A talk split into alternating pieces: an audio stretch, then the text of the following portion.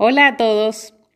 Cuando comencé a interactuar con la información no convencional en detrás de lo aparente, en un momento me dije que hasta ese instante tenía la sensación de que yo no pensaba continuamente, sino para algunas cosas específicas, que no eran muchas, y dudé incluso de si tomaba decisiones a diario por inercia, por costumbre, hábito, en cuestiones previamente analizadas por alguien más que no era yo.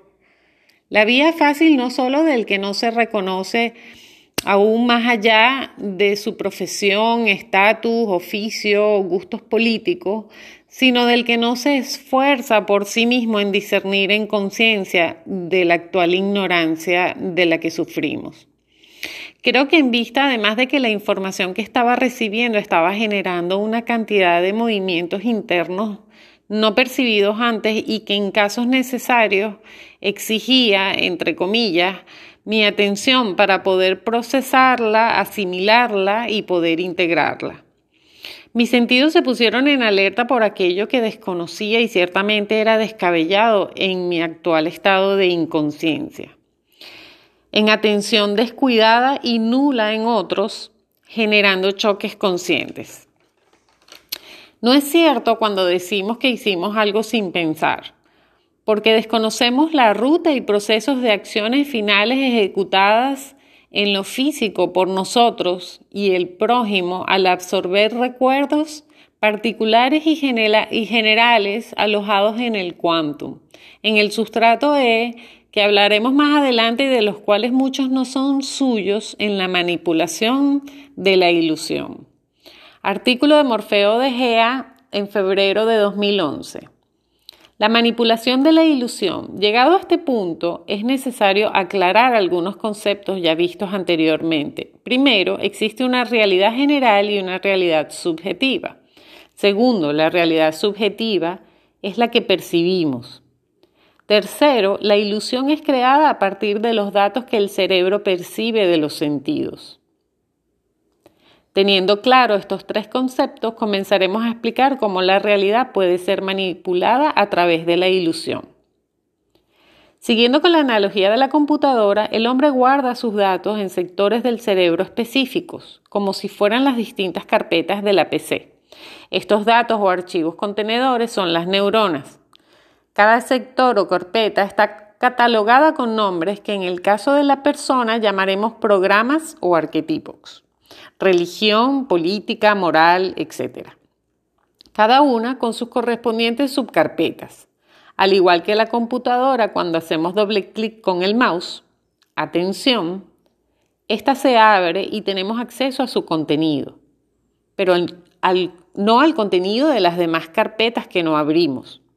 Como podemos ver, nuestro pensamiento trabaja en compartimentos estancos igual que la máquina y con carpetas preestablecidas por los arquetipos de Wikipedia, un arquetipo es un modelo o ejemplo de ideas o conocimiento del cual se derivan otros tantos para modelar los pensamientos y actitudes propias de cada individuo, de cada conjunto, de cada sociedad, incluso de cada sistema. Un sistema de palabras, de ideas, de ideales o de pensamientos sigue una conducta regular, envuelto en su propio paradigma.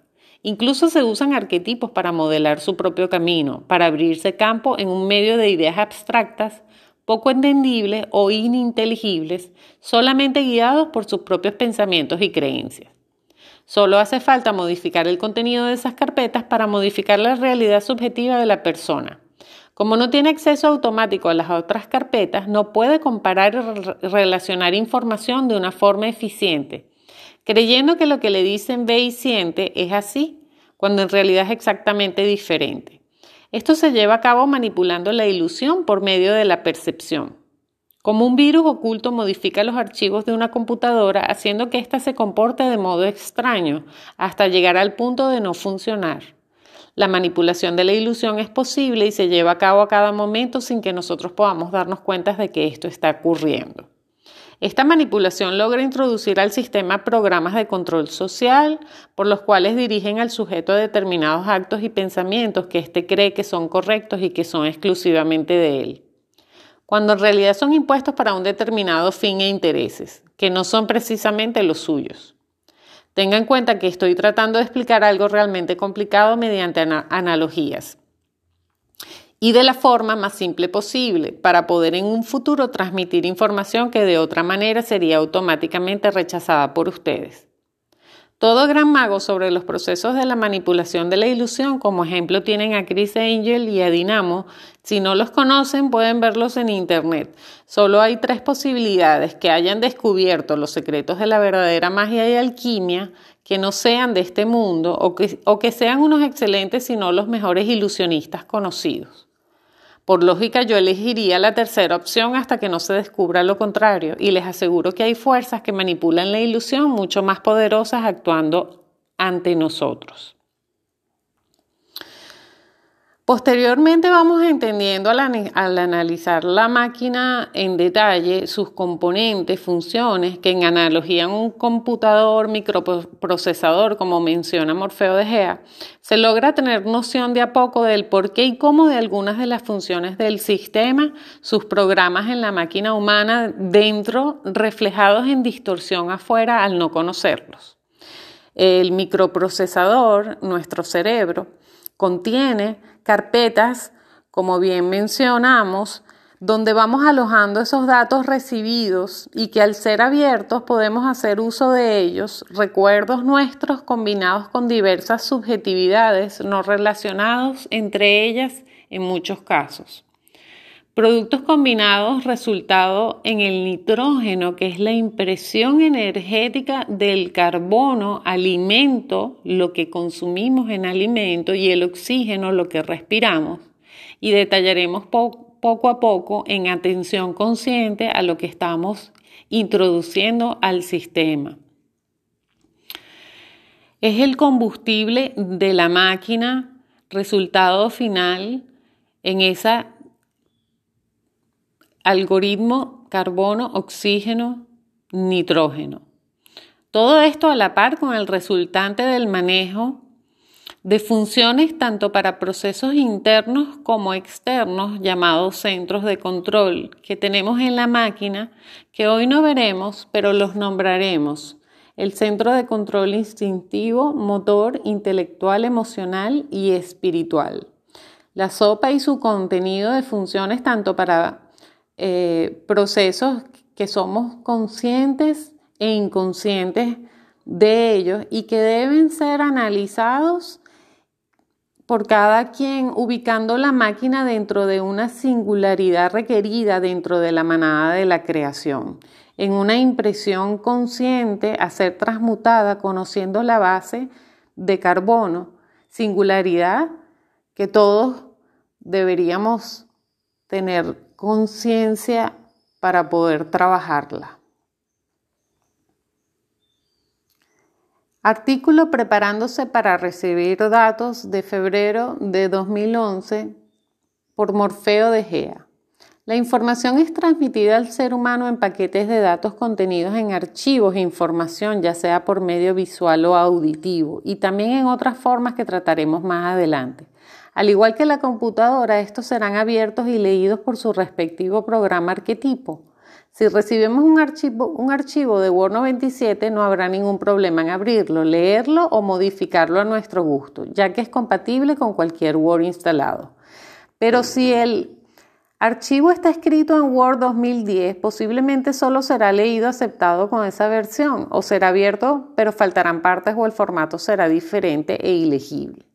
Lo primero que tenemos que hacer es preparar la computadora nosotros para que pueda recibir, abrir y editar la mayor cantidad de archivos posible.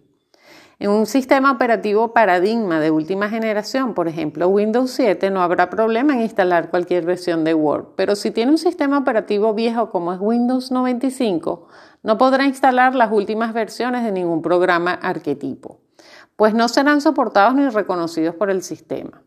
¿Qué quiero decir con esto? Que lo primero que tenemos que hacer es actualizar el sistema operativo Windows Paradigma a una versión más nueva para que podamos instalar programas actualizados, arquetipos, que puedan a su vez procesar con eficiencia la mayor cantidad de clases de archivos, información posible.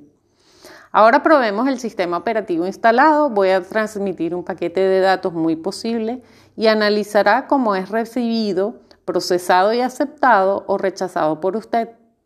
Lea atentamente esta información. El 98% de la población mundial tiene instalado un obsoleto sistema operativo.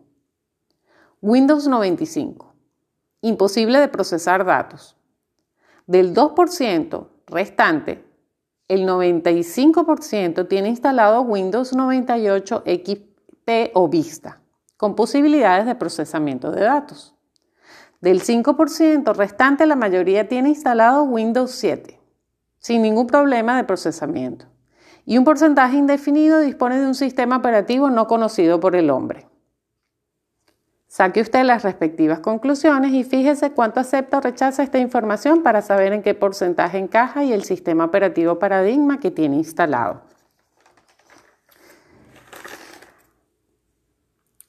Volviendo a lo mencionado al principio de este microprograma, podemos comprender y concluir algunas cuestiones. Primero, no hemos sido conscientes hasta ahora de la máquina para poder actuar conscientemente y prepararla, pues de lo contrario el 90% de la información por usted recibida en detrás de lo aparente será de relleno sin posibilidad de pasar al hombre número 4 ni a humano con H mayúscula debatiendo en la torre de Babel desgastado inútilmente.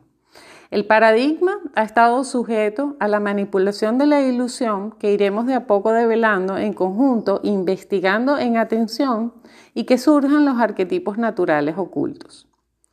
Que vamos comprendiendo que si no pensamos ni analizamos, usted tomará igualmente lo generado por otros absorbido sin ni siquiera entender por qué y cómo, siendo la usual reacción buscar la mentira afuera, que no ha sido reconocida en nuestro interior con poca o nula capacidad de crear realidades e impresiones en proyecciones conscientes, aunque sí entregando energía que no ha sido aprovechada por usted como máquina, no reconociéndola y no dejando de serlo al no reconocerla y por supuesto no actuando desde el ser, sino de, desde nuestra conciencia artificial la cual hablaremos en el próximo programa.